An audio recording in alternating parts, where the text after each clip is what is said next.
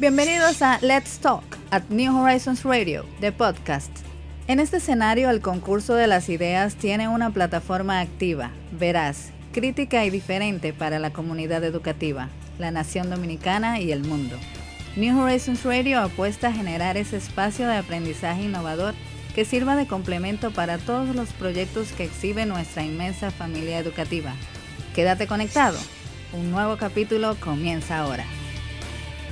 New Horizons Radio.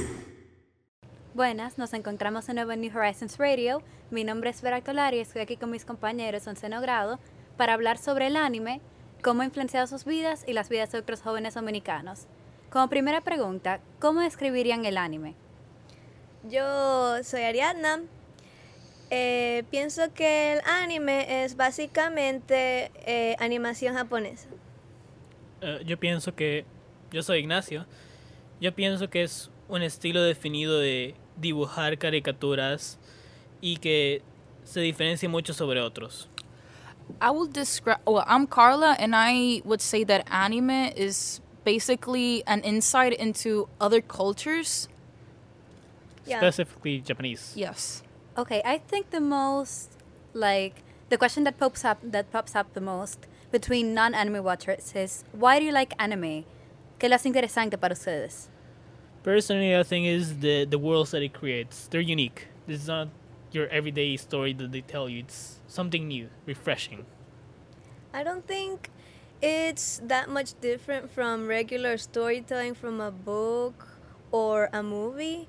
It's still storytelling, and I think it can provide a lot of interesting points of view. And it's also a new way to see a new story. Like, you don't see what you see in anime regularly in normal cartoons. Yeah, I agree. Okay, how is anime available to you in the Dominican Republic versus worldwide and other places? Well, it's everywhere on the internet. Honestly, you can find it uh, just searching it up by your name or in specific websites. Uh, I believe that mostly people find it in Netflix because it's most commonly found there. Okay, and talking about the internet, what are the main social media platforms for sharing of anime related content? Well, there's plenty of sites to talk about anime. I feel that the three main would be My Anime List, Amino, and Reddit.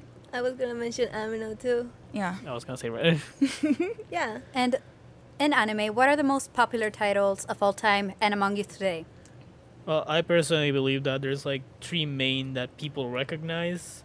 I'd say Death Note, Attack on Titan, and a newcomer which is Boku no Hero Academia. Do you find these titles and other anime titles to be relatable to yourself? Yeah. Mainly because of the characters themselves. If they're uh, well written, carefully thought out, it can be mm, very insightful because they have minds of their own and they have they may have the same beliefs you're thinking about. It's just they have to try to say say many interesting things about the way they think. Pero no hay representación de la cultura latina en anime, ¿o sí? Not directly Latin America. Maybe minor characters in certain anime they may appear, but um, an entire anime there are not so much because uh, Japan is not that very related to Latin America. I would say. Exactly, because there's animes that uh, that are targeted in Europe or in United States because it's more common there, like their culture. But a country like Dominican Republic isn't that, like, it's not so in Japan's face. Yeah. Yeah. ¿Y ustedes creen que los valores que le enseña el anime a las personas, especialmente a los niños y a los jóvenes, son positivos para su crecimiento?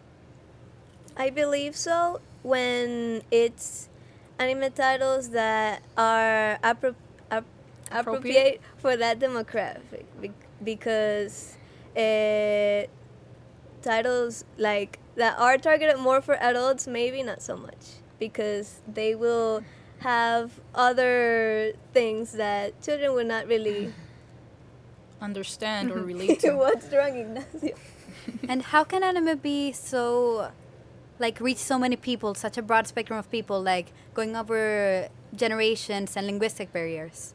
Uh, I think it's even if they don't speak much, the characters, it's the art style that mostly pulls people in or away from it.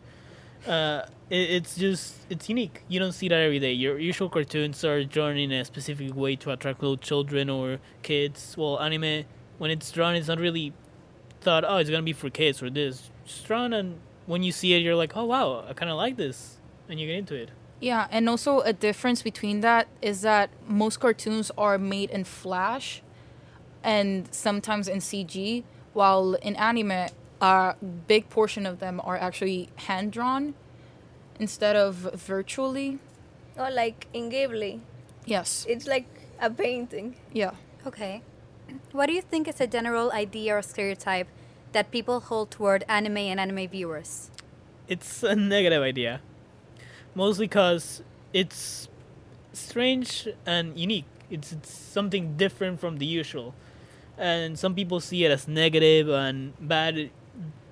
And that's the most general idea of it. Yeah, uh, in Dominican Republic, uh, maybe like among parents, uh, anime is not something that is widely understood because they have customs, references to Japanese culture that is kind of intangible to them.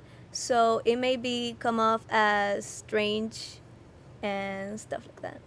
¿Y cómo estas ideas afectan a los jóvenes que ven anime mientras van creciendo, sea en el colegio? ¿Cómo son afectados por estos estereotipos? Well, some of them can get to, to the point that they can be bullied, and that's an issue because they're just. It's like if I were judging someone for for watching a TV show, a mainstream TV show, it's the same. Yeah, like wow, you watch SpongeBob? Are you crazy? Now, what do you think are some of the actual neg- negative side effects of anime? Oh well, sometimes some people take it too far. I believe. Yeah.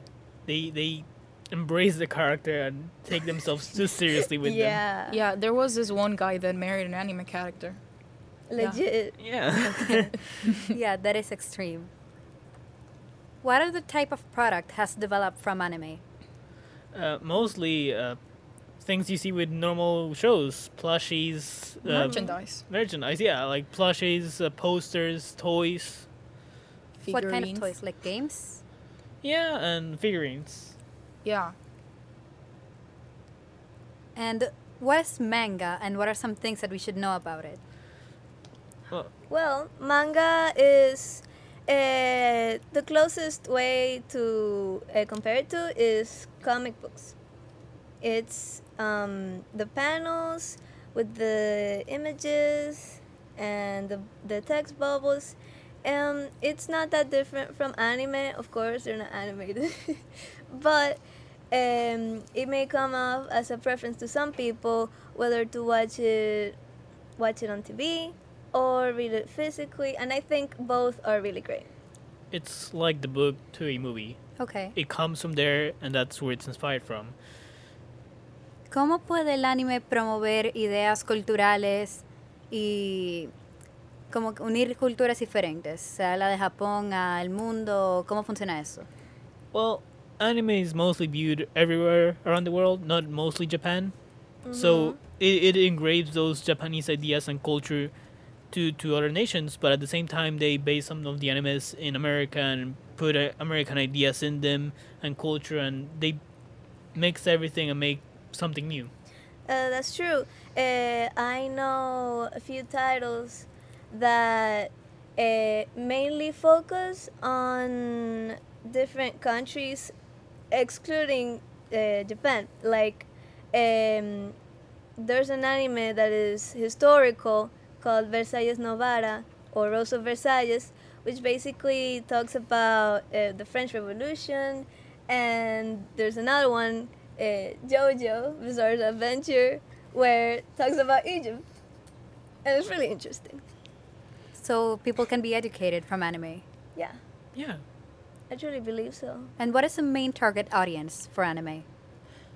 Everyone. Yeah, there's no like if there's a certain demographic, it will usually say it, but not all anime is like uh, a certain age for like certain age It's demographic. it's pretty much planned for everyone. Everybody can Yes. watch it, Mm-hmm. and that's what makes it so great. What do you think about the subculture or the community surrounding anime? I, I believe it, it created something very unique.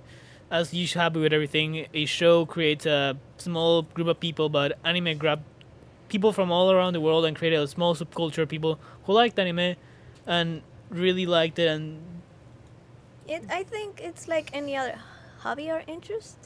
It's not really all that different from the other ones. I think so. And what mediums does this community use in order to gather and reach out to each other? yeah, like I'm sure Carla has said that before. yeah, uh, there's this community called Amino where you can uh, join multiple fandoms from it. And apart from the internet, like, do they have any way to see each other, like, physically? Yes, there's conventions. There's conventions. There's a few uh, every year. Here, there's a few. In the Dominican Republic? yes. Do these take place all over the world? Yeah.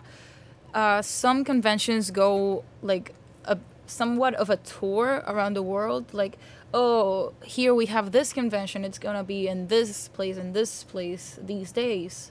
Some thing like that. And if anyone is interested in joining one, uh, there's Feria Mundo Anime and Paradise Con. that are here in the country. Yeah. And is, mer- is merchandise a big part of, like, these conventions and the life of these people that are invested in anime? Yeah.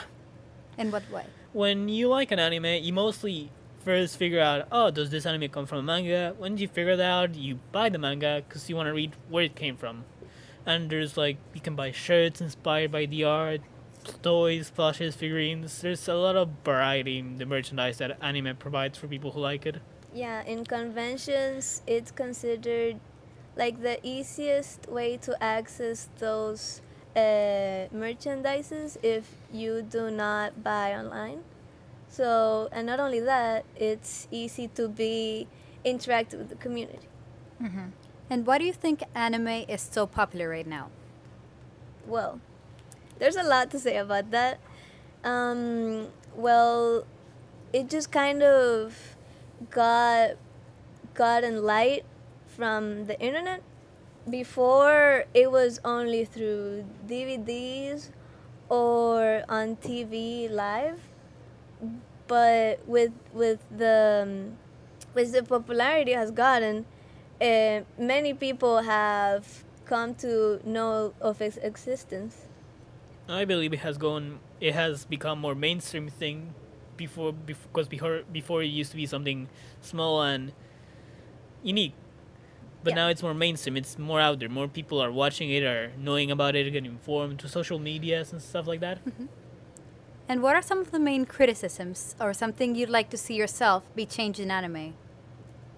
Something I'd like to change in anime. Something you think is negative that you would like to see better in the anime community, in anime media? Oh, one major problem I have with anime is the cliches, because um, I'm not really sure where this comes from, but I I have seen that things repeat sometimes from other shows, which may seem, which probably is something no no not from Japan. That what happens in anime does not happen there. It's very different but yeah, cliches are not, not my thing. So But- you change that. Yeah. So this, but this happens in any kind of media, right? Mm, Or is it much more common in anime? I feel it's more common yeah, in it's more common. Yeah, and also there's the over sexualization of characters. mm-hmm. Mostly female. Yes, mostly female.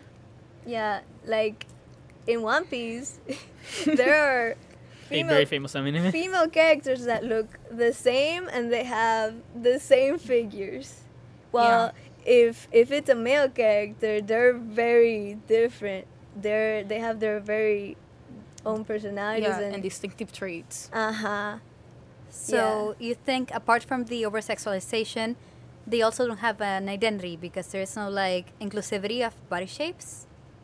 Mm, I think it's more something that it's an idea that happens. Not in Japan exactly, but they they have this image of how women should look, and they implement it into the manga. Not always happens or the anime, but That's true. this happens a lot and it's repetitive. Sometimes it's, it's not meant to be like that, but it's taken that way, or sometimes It happens in Asia, actually. Around Asia, like China, South Korea, Japan has this ideas of beauty that may may be unrealistic and push people to the extreme.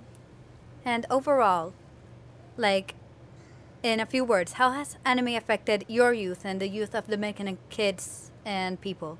I personally believe that uh, I know more about culture, not only Japan, but about all the world due to anime.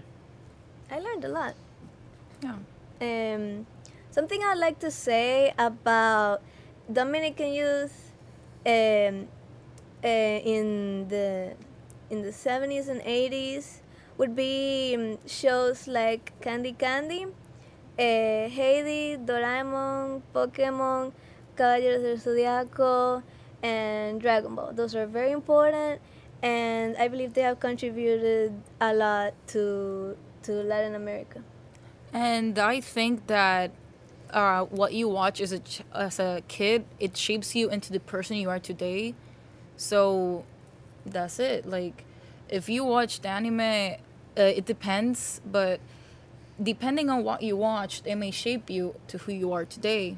So that's something I think. Mm-hmm. Okay, so thank you for your time. Thank you. I do believe we learned a lot about anime, and it was very amazing to learn about all the effects, be it negative or positive, of it. So thank you. Thank you. Thank you. Yeah. New Horizons Radio.